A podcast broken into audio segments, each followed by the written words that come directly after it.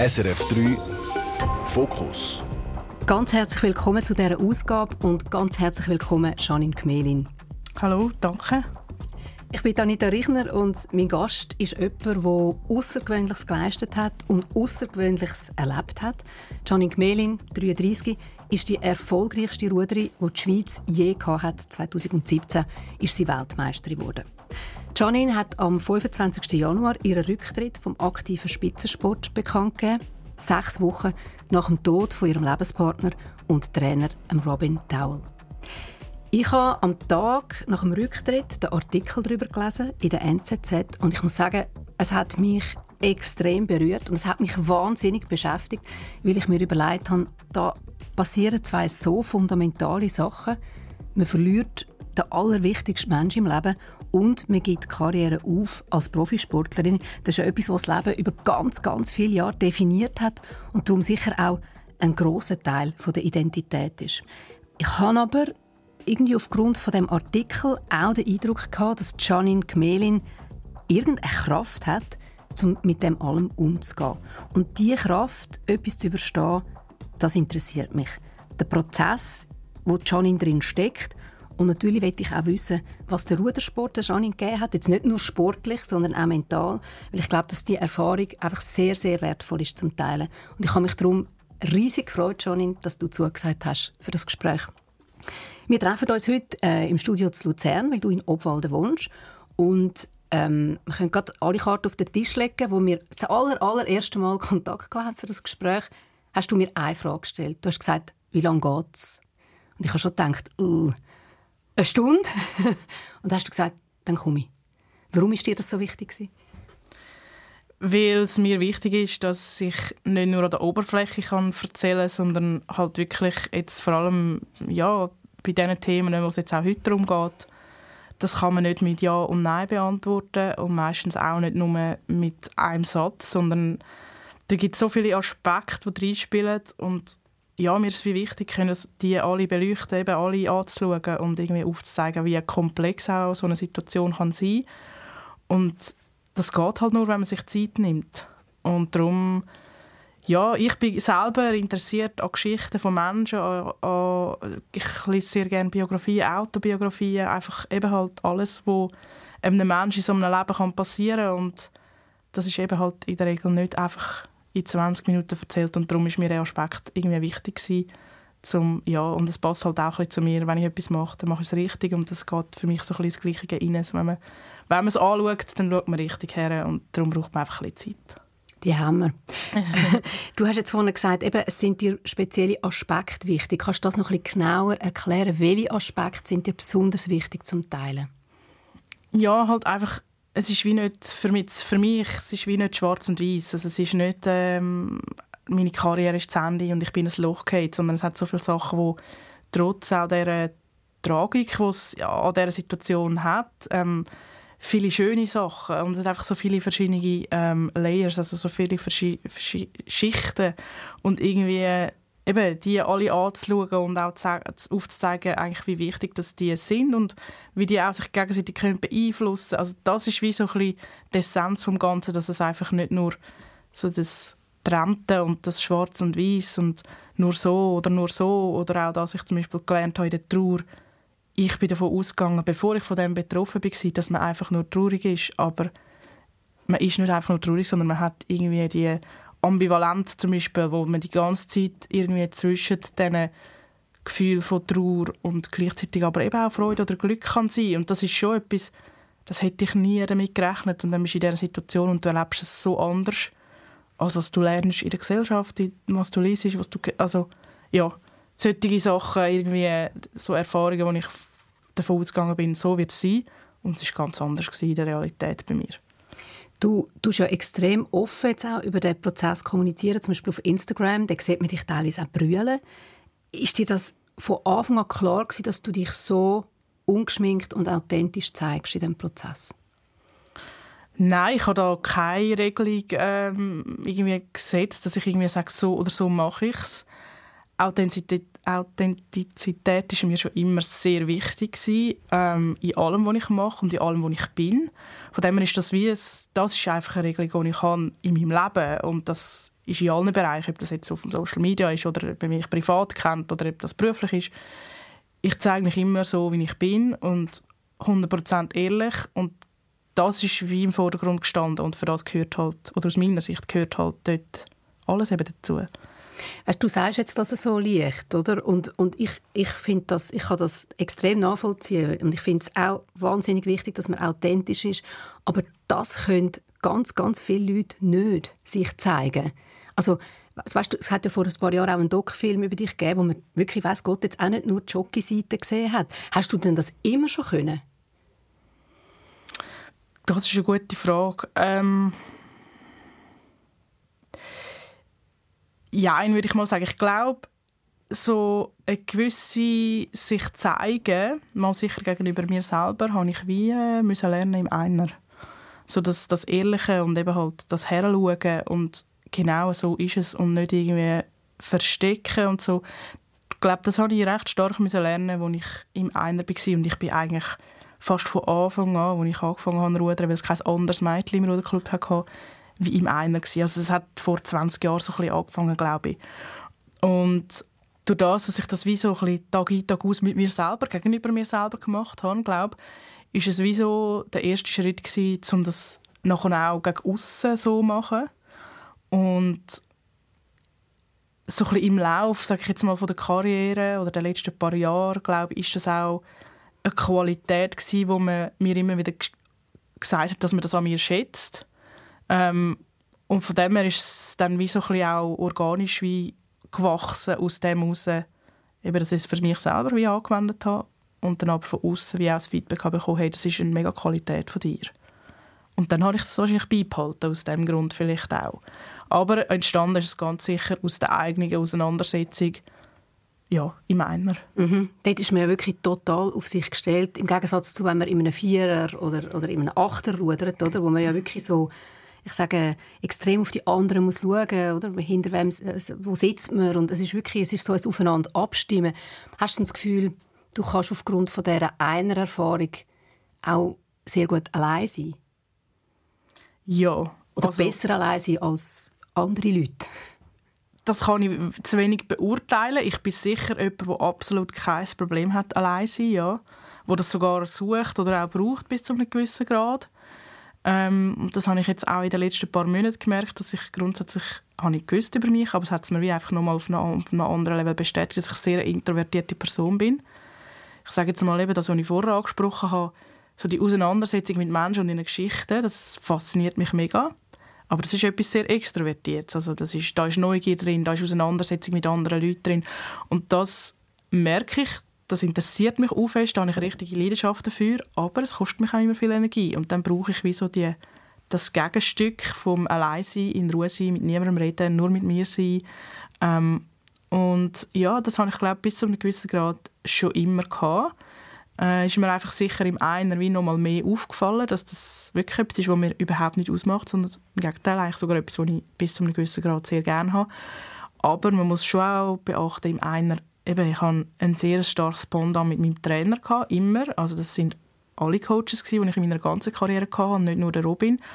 Ähm, weil einfach so ein bisschen die, ja, das, das, es ist schon ein Hin und Her, so wie so ein Ballspiel oder Federballspiel, wo man so hin und her eine Art Pass gibt zwischen dem, was ich will, brauche und aber auch der Input von außen, der mega wichtig ist, weil Sonst verliert man sich je nachdem in der eigenen Perspektive und das kann nicht immer nur zielführend sein. Was ist jetzt so das Besondere oder so das Essentiellste an deiner Zusammenarbeit mit dem Robin? Warum ist er für dich so quasi der beste Trainer gewesen? Also ich habe ganz sicher von allen Trainern, die ich in meiner Karriere profitieren konnte. Ähm, ich glaube, das ganz Spezielle beim Robin und mir war einfach, dass wir so einen wahnsinnigen Respekt füreinander als Person hatten, eigentlich wie unabhängig von unserer Profession sozusagen. Und gleichzeitig auch so eine wahnsinnige Wertschätzung füreinander in dieser Rolle von der Profession, also vom Beruf, aber auch in dieser Rolle vom Mensch. Und das, glaube die zwei Komponenten habe ich vorher so äh, eigentlich noch nicht wirklich erlebt und das ist sicher ja, würde ich schon sagen, das Spezielle war auch an unserer Zusammenarbeit, wieso das so gut funktioniert hat und auch wieso dass wir einander einfach ja, 100% vertraut haben. Vielleicht müssen wir noch schnell ein bisschen, ähm, sagen, wie man im Rudern trainiert. Ich meine, es ist ein harter Sport. Es ist wirklich noch hart. Und ähm, eben in dem Doc-Film zum Beispiel, den ich von angesprochen habe, sieht man teilweise auch, wie ihr zusammen trainiert. Und da ist ähm, da gehst du wirklich an die Grenzen von der totalen Erschöpfung. Und ich habe mir dann einfach überlegt, also wenn mein Partner dann noch der ist, der mich so antreibt, erbarmungslos, weißt, bist du manchmal auch, also hat das auch Spannungen gegeben, dass du gefunden hast, hey, plag mich nicht so. Nein, weil ich glaube, da komme ich zurück auf das, was ich gesagt habe, mit dem Respekt. Ähm, es ist meine Entscheidung und ich habe entschieden oder ich entscheide mich für den Weg oder die Ziel, die ich mir setze und er unterstützt mich dabei. Und dann weiß ich, dass es sein Job ist, mich in dem Sinn zu fordern. Und dort eben der, der Respekt und die Wertschätzung für, dass man auch immer genau gewusst hat, jetzt ist er in welcher Rolle ist er jetzt oder in welcher Rolle bin ich auch jetzt. Das haben wir, glaube ich, wirklich sehr, sehr gut herbekommen und darum hat es funktioniert und auch harmoniert. Trotzdem, dass wir so einen intensiven Alltag auch hatten miteinander, so viel umeinander waren. Ähm, ja, und einfach auch so viel geteilt hat. Das ist sicher nicht für jeden, aber das ist ja, für mich absolut zurückzuführen auf den Respekt und die Wertschätzung, die wir füreinander und gegenübereinander hatten. Dass du es nie als zu viel Nähe empfunden hättest?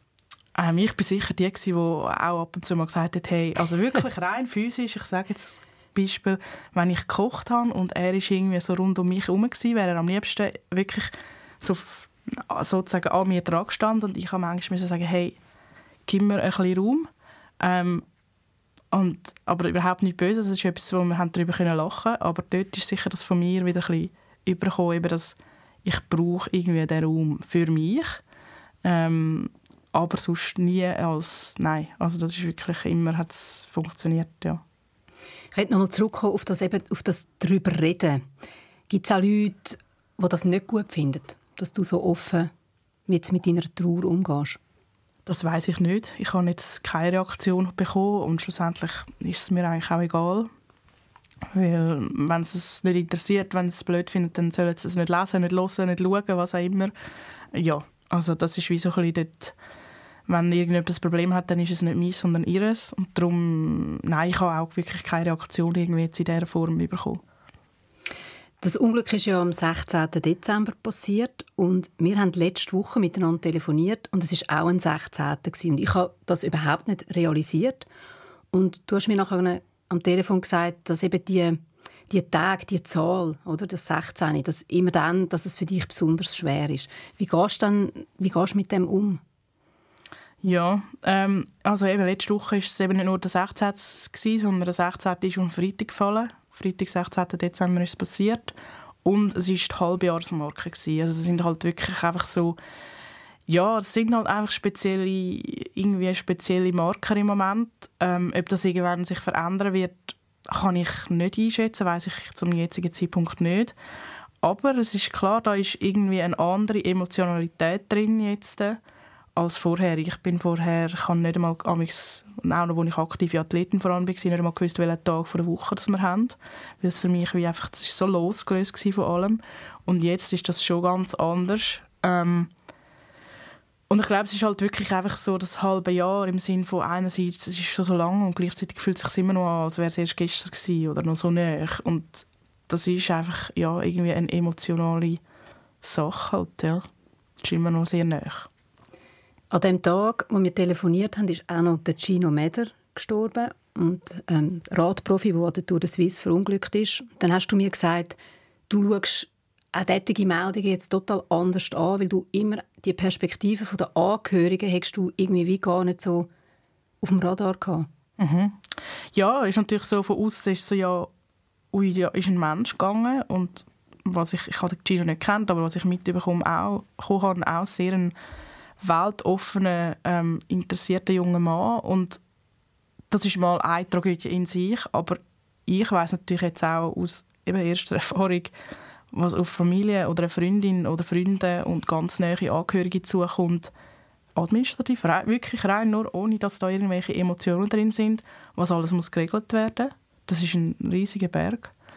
Und auf der anderen Seite halt, ja, eben rein ähm, von, der, von der Emotion her, von, vom Bewältigen von dem Trauerprozess, da habe ich natürlich jetzt eben einen Einblick ja, von der ersten Reihe. Ähm, und das, das hat man, glaube ich, nicht, wenn man das nicht erlebt. So hautnah. Und das ist wirklich etwas, dass ich, ja, ich wünsche das niemandem die Erfahrung und gleichzeitig gibt es, glaube ich, nichts, wo einem mehr das Gefühl gibt, dass man ein, ein, Mensch ist und dass wir alle Menschen sind. Und darum ist es wie so ein bisschen das, das Wissen, was auf dich zukommt, ist irgendwie, das ist ein anderes Level als vorher. Das ist mir vorher überhaupt nicht bewusst gewesen. Es ist immer wie nur um den Menschen gegangen, der gestorben ist. Aber jetzt sehe ich wie auch die Seite von denen, die noch da sind, die noch da bleiben, was auf dich zukommt. Ich stelle mir wie vor, dass der Prozess auch extrem im Widerspruch steht zu allem, was man als Leistungssportlerin lernt und verinnerlicht. Also man muss können auf diesen, jetzt in deinem Fall, auf diesen zwei Kilometern musst du einfach auf Knopfdruck Höchstleistung abrufen und irgendwo hast du, hoffe ich oder nehme ich an, natürlich, hast du Tools, dass du weißt, ich kann das. Das gelingt mir. Und der Prozess, der ist total unberechenbar. Also da kannst du nichts machen. Also wie ist das für dich? Das ist so, die Unberechenbarkeit, das ist etwas, ja, mit dem habe ich nicht gerechnet. Das ist etwas, das habe ich noch nie gehört. Ähm, vielleicht auch, weil ich mich zu wenig vorher mit Trauer auseinandergesetzt habe. Ähm, oder mit dem Tod allgemein. Und das ist wirklich etwas, das hat mich recht überrascht. Und ja, als Leistungssportlerin würde ich mal behaupten, ist das etwas Schwieriges, um damit umzugehen, weil du probierst als Sportlerin immer alles möglichst zu kontrollieren im Sinn von, dass du wirklich einfach alle Eventualitäten irgendwo durch im Auge behaltest und gleichzeitig dich aber auf den Moment konzentrierst. Und da ist es wie so, plötzlich hast du das Gefühl, du bist der Beifahrer. Du bist nicht der Rennfahrer, sondern du bist der Beifahrer. Und du weißt nicht, was kommt. Du weißt nicht, wann eine Kurve kommt und das da einfach irgendwie mitgehen und, und das, ich sage jetzt mal, mit dir passieren, das ist mega wichtig und das habe ich müssen lernen jetzt innerhalb von diesen sechs Monaten, ja, definitiv. Was machst du, wenn es besonders schlimm ist? Hast du Strategien, die du schon machst? Gehst du raus Sport treiben oder meditierst oder was, was machst? Also ich glaube, am Anfang, so in den ersten drei Monaten, etwa, vier Monaten vielleicht, habe ich schon sehr viel geredet und mich mit Leuten getroffen und ja, auch bis zu einem gewissen Grad mit anderen Menschen vielleicht mal brüllen oder so, eben wenn ich halt im Erzählen bin oder mir im Erzählen sind ähm, das ist sicher eine Strategie gewesen. und jetzt würde ich halt sagen, einfach so ein bisschen das Bewusste, wenn ich merke, dass ich traurig werde oder dass so eine, ich sage jetzt dem Wellen von der Trauer, ich glaube, da reden immer alle so ein bisschen davon und das ist natürlich auch sehr ein passender Begriff, ähm, mich dem hingeben und das wirklich ähm, ja, einfach mitgehen, eben so wie ich vorher gesagt habe, man muss einfach als Beifahrer gehst einfach mit und das hat sich für mich jetzt so ein bisschen in den letzten paar Wochen, ein, zwei Monaten so ein bisschen herauskristallisiert, wenn ich mich dem hingebe und nicht dem sperre und sage, nein, ich will jetzt nicht traurig sein, dann kommt es und dann geht es aber nachher auch wieder. Aber ich sage jetzt mal, das permanente Vermissen oder einfach das Fehlen von der Person und dem Wesen, das ist wie immer präsent. Das ist die ganze Zeit da und alles hat auch so einen Beigeschmack irgendwo durch. Ich meine, das, die vielen schönen Sachen, die ich erlebe, erlebe im Moment und auch in den letzten paar Monaten und im letzten halben Jahr, die sind auch toll und gleichzeitig die sind, weil der 16. Dezember so war, wie er war. Also es ist immer so ein bisschen zurückzuführen auf etwas und von dem her hat alles so ein bisschen, ich glaube, es ist wieder das Wort ambivalent, Ambivalenz, das irgendwie für mich da wie passt.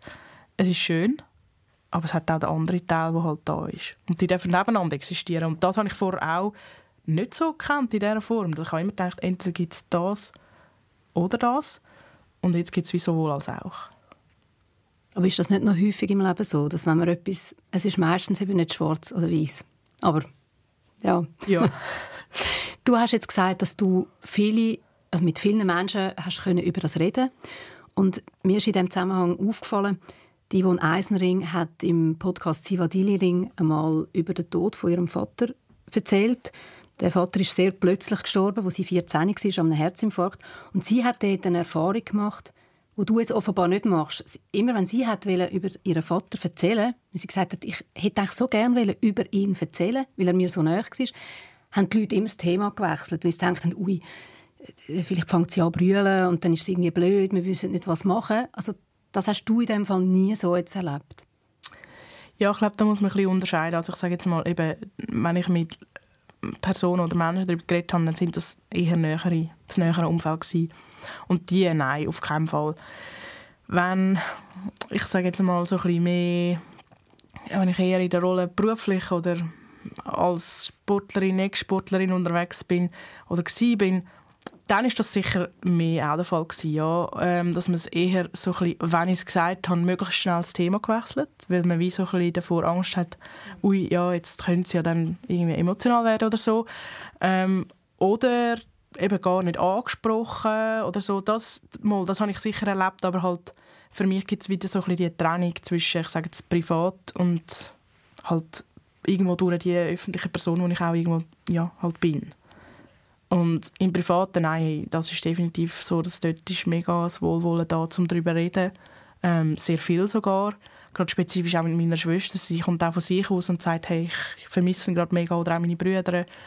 Ähm, aber ja, ich, ich sage jetzt mal so ein bisschen in der Geschäftswelt, dort ist es definitiv anders, ja. Der 16. Dezember, ähm, kann man vielleicht noch kurz erklären, wie das genau passiert ist. Ihr seid ja am Trainieren gewesen, ihr im Ruderboot und der Robin ist in einem Motorboot äh, neben euch gefahren. Das ist der Klassiker, oder wie man trainiert im Rudern.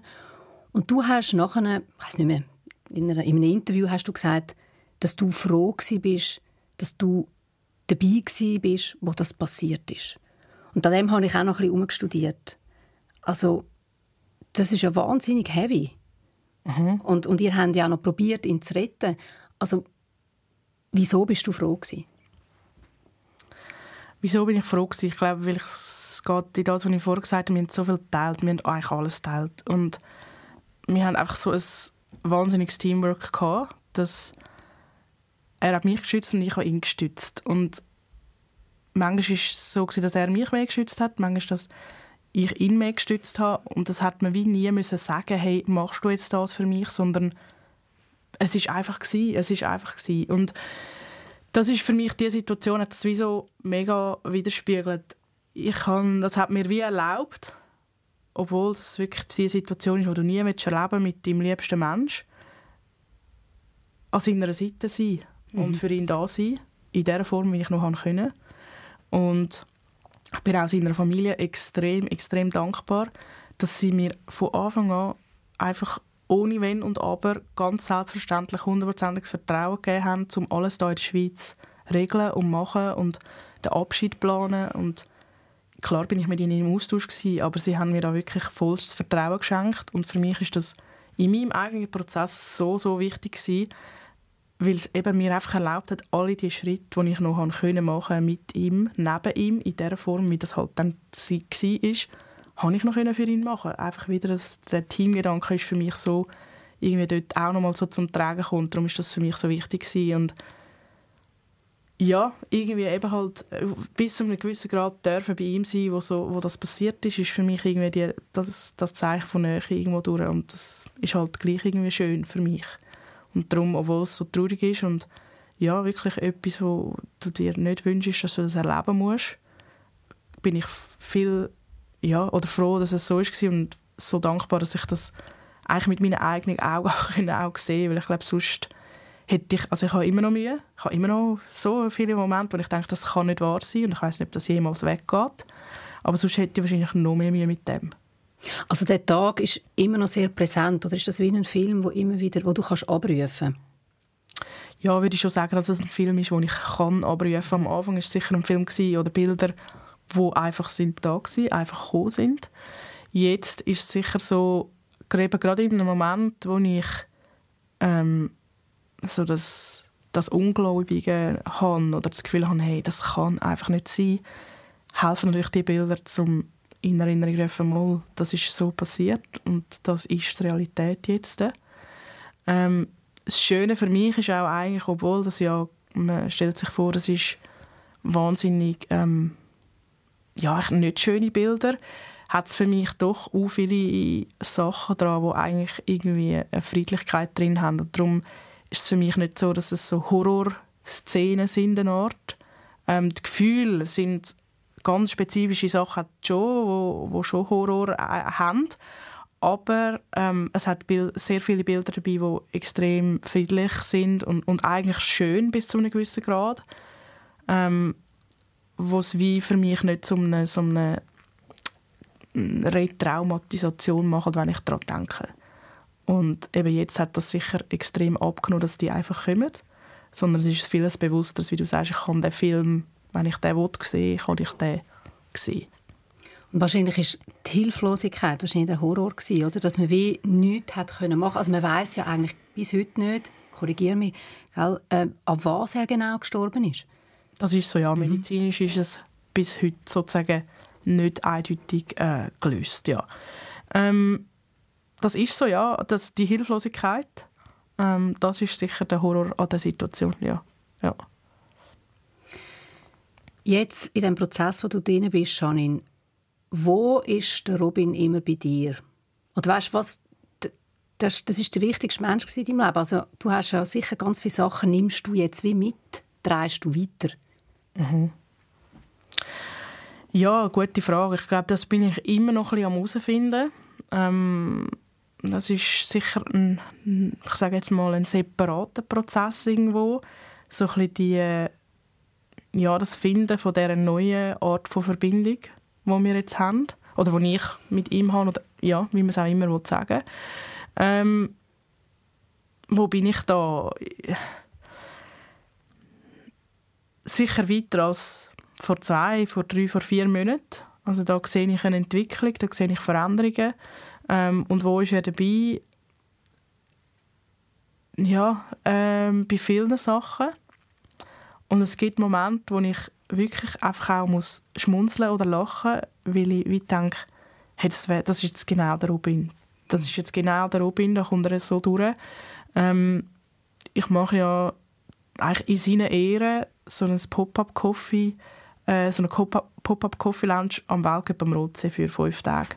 Genau, Anfang Juli ist dann das. Ja. Genau, ja, 5. bis 9. Juli. Und das auf die Beine stellen, dort hat es viele Momente und ähm, Situationen gegeben, wo ich Entscheidungen treffen oder etwas in den Weg leiten und die Art und Weise, wie ich die Entscheidung getroffen habe oder wie ich das in den Weg geleitet habe, dort ist für mich ganz vieles von seinen Qualitäten irgendwie nachher wieder durchgekommen. Und manchmal war es aber auch schwierig für mich zu sehen, was ist denn der Robin und was bin ich, weil einige Sachen haben wir auch sehr, sehr ähnlich gehabt.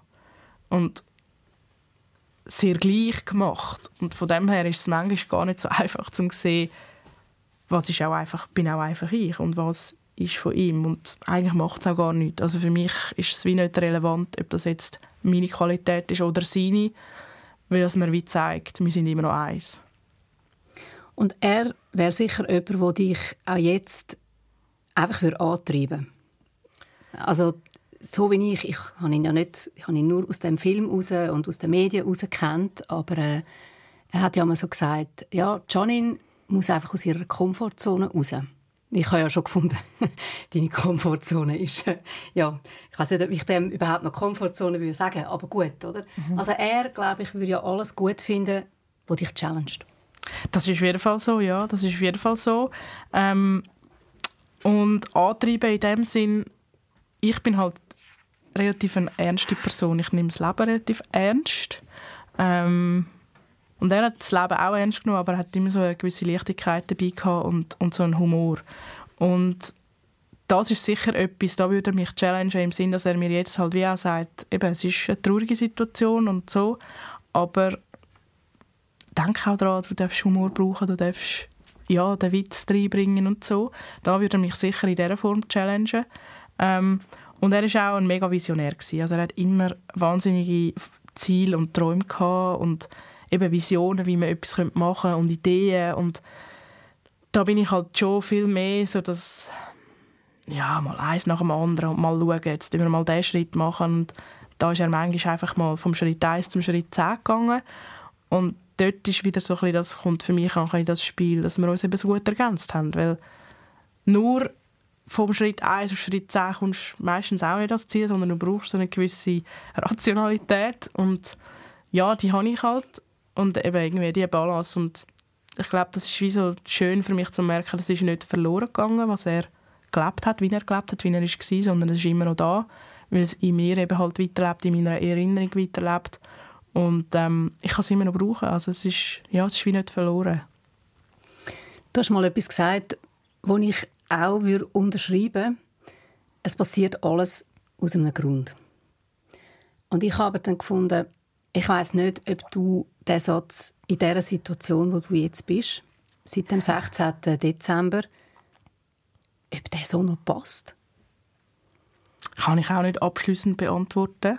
Ähm, würde aber gleich noch sagen, dass er sicher stimmt. Überpasst, weiß ich nicht. Ich würde immer noch sagen, dass er stimmt. Ähm, und zwar hat das für mich mit meiner Lebenseinstellung zu tun, die ich als grundsätzlich positiv würde bezeichnen und das heißt aber für mich nicht, also positive Einstellung heißt für mich nicht, dass immer alles schön und gut ist, sondern dass man eigentlich eben so das Vertrauen hat, alles passiert aus einem Grund. Ich, vielleicht weiß ich den Grund jetzt nicht. Und was ich im allerschlimmsten Fall nur kann machen kann, ist etwas davon lernen. Und im besten Fall lerne ich ganz viel. Und das nehme ich auch in dieser Situation als, ich sage jetzt mal, mein Antrieb bis zu einem gewissen Grad. Ich habe es vorher schon ein bisschen angetönt. Man lernt sicher Sachen ähm, als Mensch, wo keine andere Situation einem so kann lernen und ich glaube ich habe mehrmals schon in meinem Leben Situationen gehabt, als Sportlerin, aber auch sonst als Mensch, halt so bisschen, ich sage das kleine oder grosse Situationen, wo ich die Entscheidung hatte zwischen einfachen Weg oder mühsameren Weg und ich bin sicher die, die mich eher für den mühsamen Weg entscheidet. Einerseits um mir selber treu bleiben und andererseits halt einfach, weil ich weiß ja, wenn es halt nicht ganz einfach ist, lernst du meistens mehr. Und die Situation, ja, so komisch, dass es jetzt tönt, aber ist halt genau so eine Situation. Der Tod von Robin hat ja auch die Konsequenz, dass du dich entschieden hast, als Profisportlerin aufzuhören. Ich habe es ganz am Anfang gesagt, sechs Wochen nachher bist du äh, vor den Medien gestanden, hast das kommuniziert. Das ist ein sehr ein emotionaler Moment. Ähm, die Stimme ist dir dort gebrochen. Also dort, du bist sehr authentisch gewesen. Du hast dich dort überhaupt nicht versteckt. Wie fest hast du mit dem Entscheid gerungen? Ja, ich habe so ein, ein mega schönes Zitat gefunden. Manche Entscheidungen ähm, brechen einem das Herz, aber bringen den Seelfrieden. Und ich habe ja die Entscheidung nicht getroffen, weil der Rudersport oder der Lifestyle für mich nicht mehr gepasst hat. Im Gegenteil, ich habe das nach wie vor ähm, mega geliebt und auch nach wie vor mit großer Leidenschaft ausgeübt. Ähm, und darum hat mir die Entscheidung das Herz gebrochen. Aber in dieser Situation, mit den Umständen, die sind, ähm, hat es meiner Seele halt den Frieden gegeben, dass ich mich kann auf das konzentrieren was in dem Moment wirklich, ich sage jetzt ganz banal, für mich überlebenswichtig war. Und das ist wirklich einfach zu mir schauen und mir den Raum geben, den ich brauche.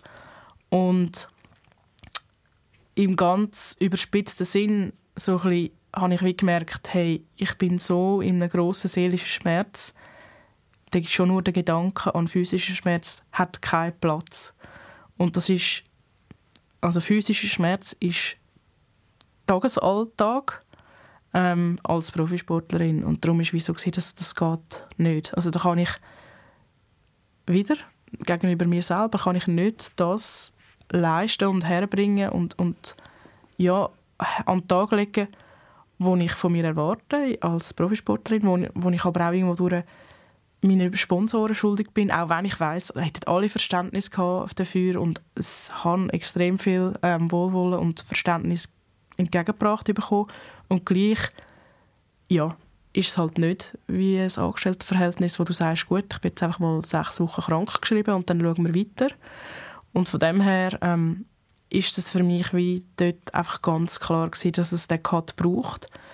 Und ich habe auch nicht gewusst, was kommt auf mich zu. Das ist wirklich auch so etwas, wo ich einfach gewusst habe, ich habe keine Ahnung, was auf mich zukommt. Ich weiß nicht, wie lange das, das Ganze geht. Ähm, ich weiß nicht, wie fest dass es mich wird treffen wird weil ich glaube schon, wenn ich jetzt zurückschaue, so ein bisschen, der Schockzustand hat extrem lang angedauert, also Monate. Und ich habe gewusst, nachher kommt eine nächste Phase. Und was die nächste Phase ist, also bin ich jetzt immer noch so ein bisschen am herausfinden. Und darum ist für mich wie einfach klar, ich kann nicht den Fokus so krass auf dem Sport behalten, wenn andere Sachen in den Fokus kommen. Viele Leute aber in deinem Umfeld haben das eigentlich äh, nicht so gut gefunden. Also zum Beispiel deine Managerin hat gefunden, hey, mach doch weiter, das lenkt dich ab. Und irgendwo leuchtet das jetzt äh, einmal so aus der Außenperspektive noch ein, dass man das Gefühl hat, hey, dann hat man etwas, oder? Wo, wo einem ablenkt und wo wirklich den Kopf irgendwo ein bisschen wegnimmt von dieser Schwere. Ja. du hast das nicht so gesehen. Du hast das Gefühl, der Schmerz, physisch und psychisch, das ist einer zu viel. Nein, ich glaube wirklich, also ich weiß keinen anderen, keinen anderen Ausdruck, als ich habe keine andere Wahl hatte. Nicht, weil ich nicht habe können wählen zwischen verschiedenen Sachen, sondern wirklich einfach, es, es wäre einfach schlicht und einfach nicht anders gegangen.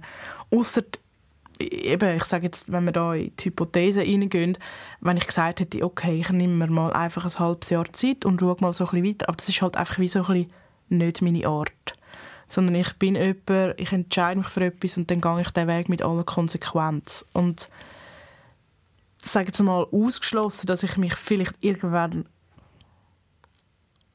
anders entscheide oder etwas anderes wieder wichtiger ist oder etwas anderes wieder Platz hat, habe ich nie.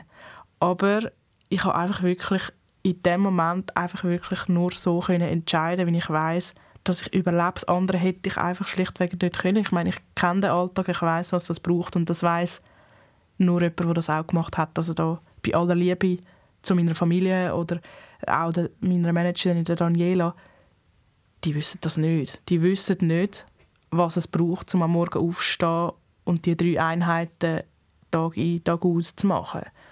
Und darum kann das für mich gar niemand entscheiden. Also ich hatte natürlich Reaktionen gehabt, dass die Leute auch traurig waren, dass sie mich nicht mehr werden können verfolgen. Und das ist für mich ein mega Kompliment und gleichzeitig hat es mich auch traurig gemacht, weil auch für mich eben, es ist wirklich eine Entscheidung, die nicht einfach gefallen ist, weil ich hätte können wählen, dass ich das beides kann miteinander machen, hätte ich es gemacht.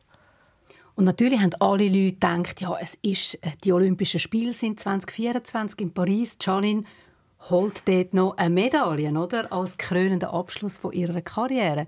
Also das ist ja immer irgendwo, das ist die Vision ja mhm. das nächste Jahr, oder? Ja.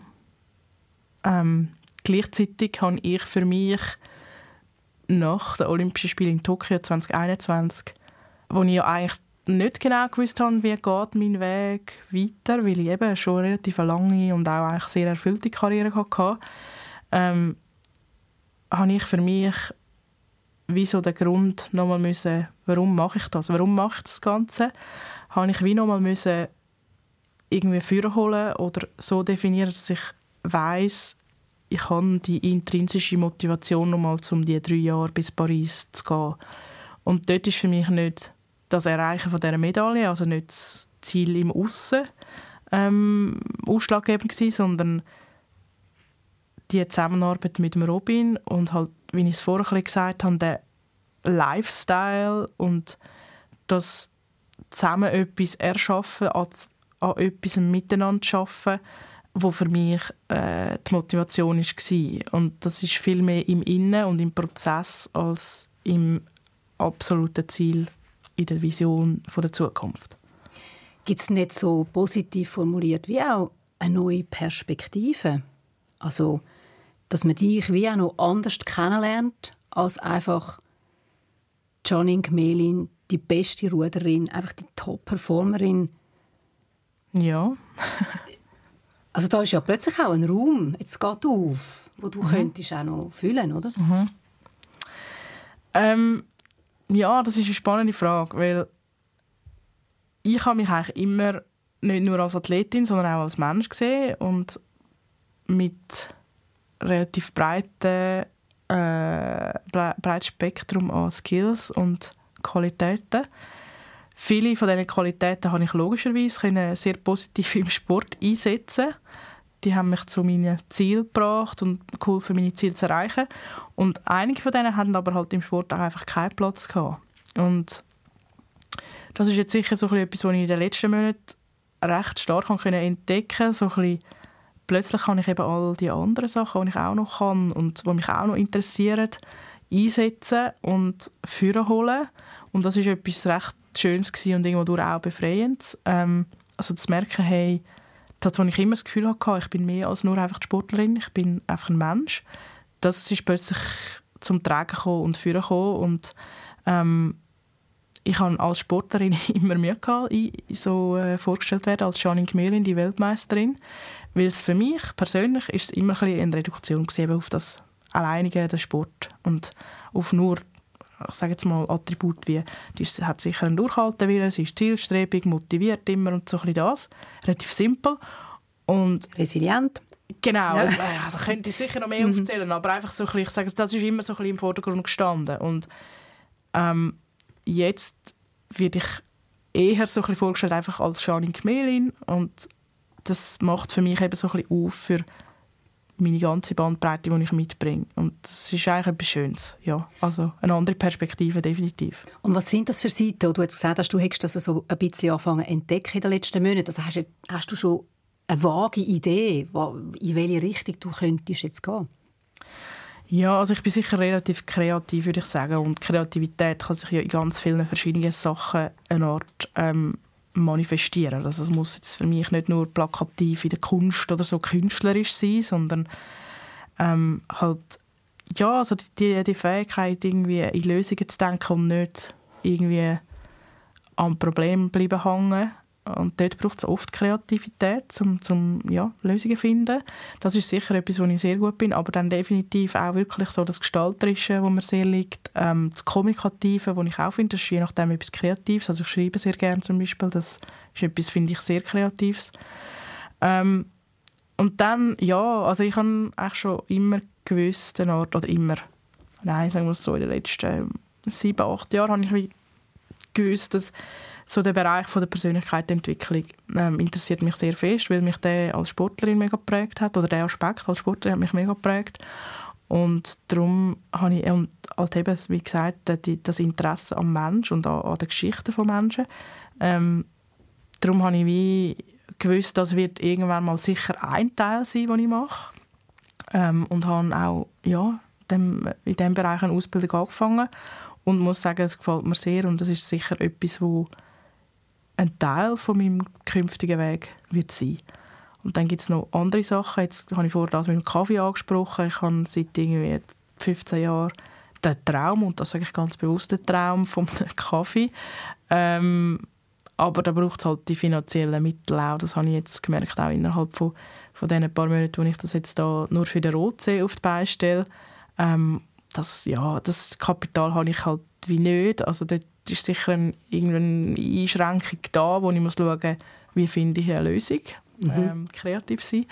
Oder auch nicht. Und ja, also das sind sicher so zwei, ich sage jetzt mal Kernelemente äh, von, von, von dem, was allenfalls könnte meine Zukunft sein ähm, Ich bin nach wie vor in, involviert bei Swiss Olympic als Präsidentin von der Athletenkommission und im Moment noch ähm, so vorübergehend am Coachen im Säkel Luzern. Also es hat relativ viele Sachen, wo ich dran bin.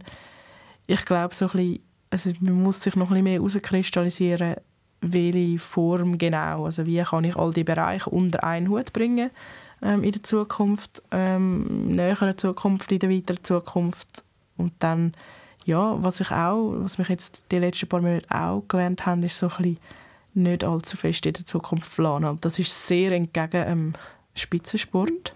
Dort ist es eben halt, denkst mindestens in vier Jahreszyklen mit den Olympischen Spielen.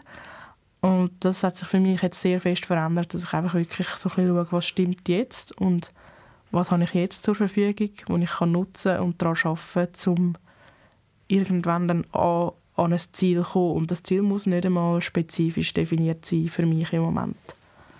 Wenn du jetzt sagst, ähm, eben, du brauchst Kapital äh, für ein Projekt, wir haben es jetzt mal da platziert, dann muss man jetzt auch noch sagen, also eben, du bist die erfolgreichste Ruderin, die die Schweiz je hat. Du hast so viele Titel geholt, aber du bist nicht Multimillionärin geworden. Also mit dem Rudern wird man in der Schweiz nicht reich.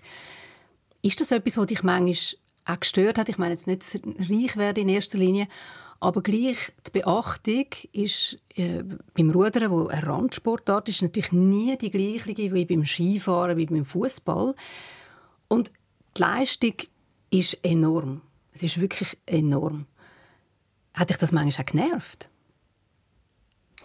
Ich glaube, genervt wäre der falsche Ausdruck. Aber es ist natürlich schon irgendwo durch ähm, speziell zum sehen, wenn ich sehe, ja, andere Sportlerinnen, die sich Häuser bauen können. Und ich habe wirklich letzte Konversation mit jemandem, der mich gefragt hat, hey, was machst du jetzt mit, also sozusagen mit deinem Geld aus deiner Spitzensportkarriere? Mit dem vielen Geld? Ja. ja. Und ich habe die Person angeschaut und wirklich gedacht, sie macht einen blöden Witz mit mir, wo ich einfach sagen hey, ich, also ich habe kein Geld, das ich kann investieren in irgendetwas, weil, dass ich den Sport ausüben konnte, in dieser Form habe ich müssen draufzahlen. Also ich habe gezahlt, dass ich das machen kann und nicht daran verdient. Und das ist wirklich, also im Rudern wirklich bei keinem Weltcup, bei keiner EM oder bei keiner WM gibt es vom Veranstalter, also von der FISA, Geld als Preisgeld. Es gibt kein Antrittsgeld, nichts. Es gibt einzelne, einzelne, ganz vereinzelte Rennen, wo es mal ein Preisgeld gibt, aber ich meine, das ist lächerlich gegen die anderen Preisgelder, die ich sonst höre, dass es gibt. Und eben von Antrittsgagen müssen wir schon gar nicht reden.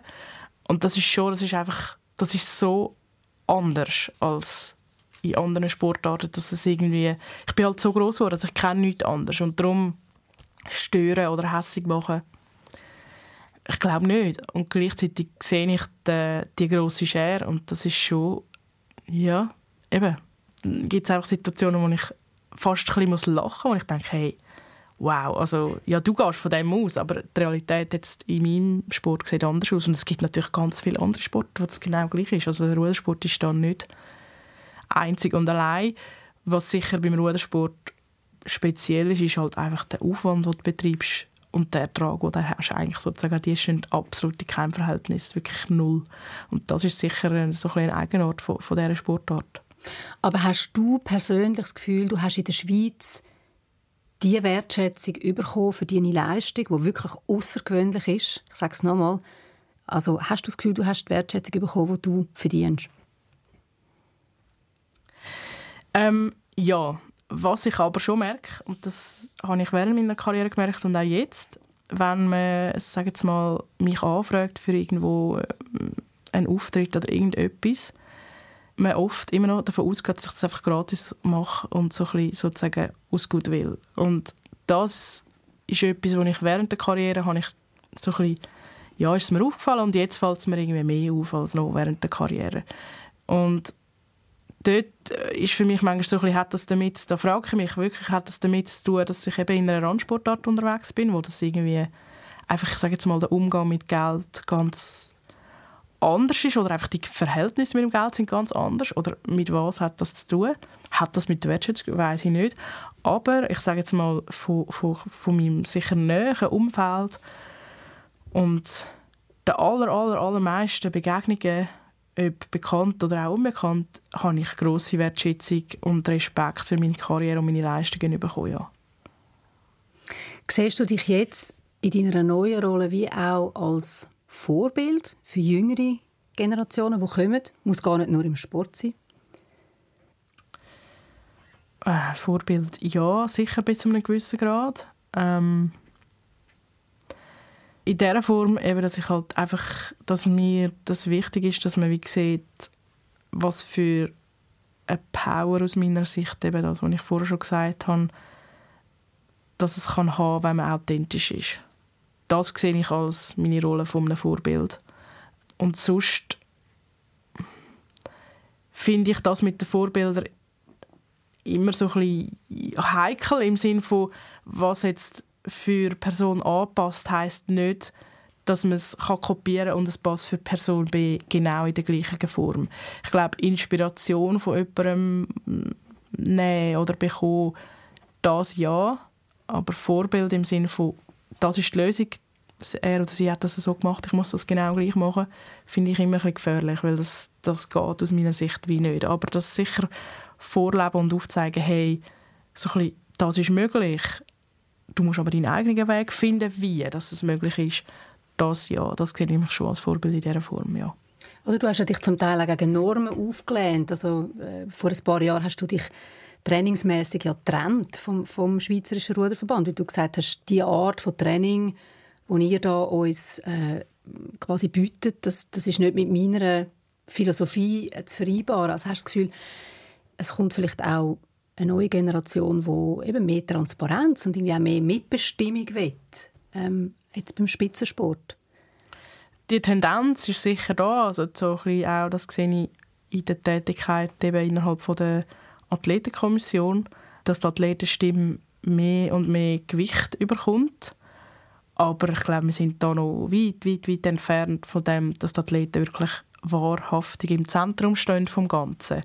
Und ich glaube, wenn man es jetzt so ein bisschen anschaut, eben auf die Situation bei mir mit, mit der Training vom Verband sozusagen, wo ich in dem Sinne individuelle Weg gegangen bin, wenn man das abbricht, auf warum das, das so gekommen ist, hat das damit zu tun, vor allem, dass ich selber meine, meine ganz persönlichen Werte, die ich habe in meinem Leben losgelöst vom Sport, ähm, dass ich, wie haben sagen, die kann ich nicht mehr vereinbaren mit diesen Strukturen und eben der Art und Weise, wie das im Verband war. Und die einzige Art, wo der Sport hat, ist in der Regel habe ich nicht die Wahl zwischen ein, zwei, drei oder fünf Arbeitgebern, sondern da gibt es einfach einen und entweder ist es der oder es ist niemand. Also ähm, ich bin auch definitiv in dieser Situation wirklich vor der Entscheidung gewesen, ähm, eigentlich ganz banal. Muss ich den Sport aufhören oder muss ich mich einfach dem beugen und habe halt dann einfach eben Du hast es einfach selber durchgezogen, oder? Dann, ja. ja. einfach die eigentlich dritte, unmögliche und nicht zur Diskussion stehende Option gewählt.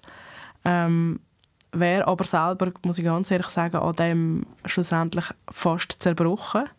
Du hast auch alles selber gezahlt, das muss man auch noch sagen. Also du hast die, die Individualität hat natürlich einen grossen Preis gehabt. Mhm, genau. Aber jetzt im Nachhinein, eben, wenn ich so ein bisschen zurückschaue, ich würde es sicher wieder machen, weil es einfach ich bin 100% mir selber treu geblieben und meinen Wert und das ist mein höchstes Gut und darum, ja, ich würde es wieder machen, auch wenn es mich wirklich näher an den Abgrund gebracht hat. Die Stunde ist vorbeigeflogen wie im Flug, Shani. Wir sind schon am Schluss. Merci viel, viel mal für deine Offenheit, fürs Teilen und ich wünsche dir viel, viel Elan, viel gute Energie und dass du etwas findest, das dich total erfüllt. Danke vielmals.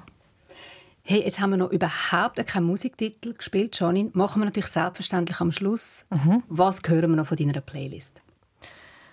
Unstoppable von der Sia.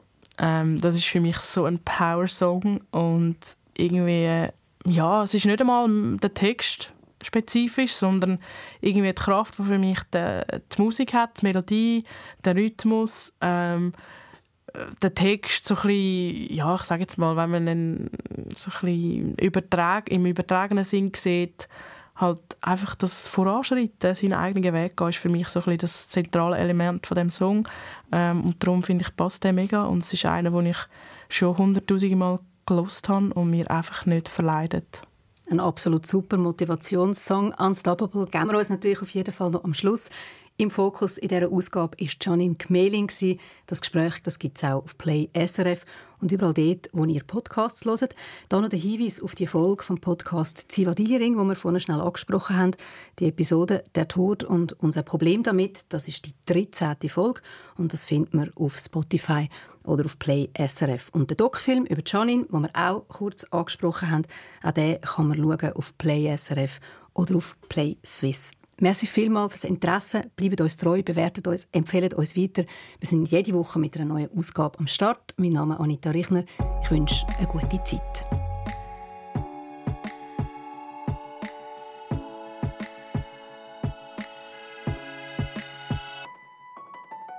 I'll smile, I what it takes to fool this town. I'll do it till the sun goes down and all through the night time. Oh yeah. Oh yeah, I'll tell you what you wanna hear. Keep my sunglasses on while I shed a tear. It's never the right time. yeah. yeah.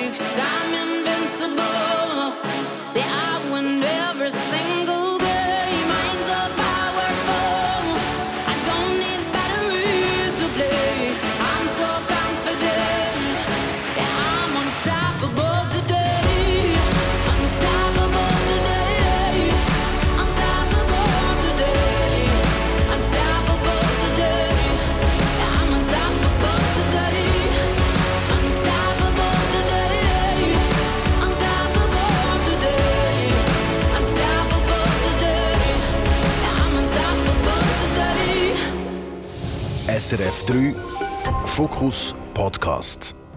Alle Talks auf srf.ch-audio.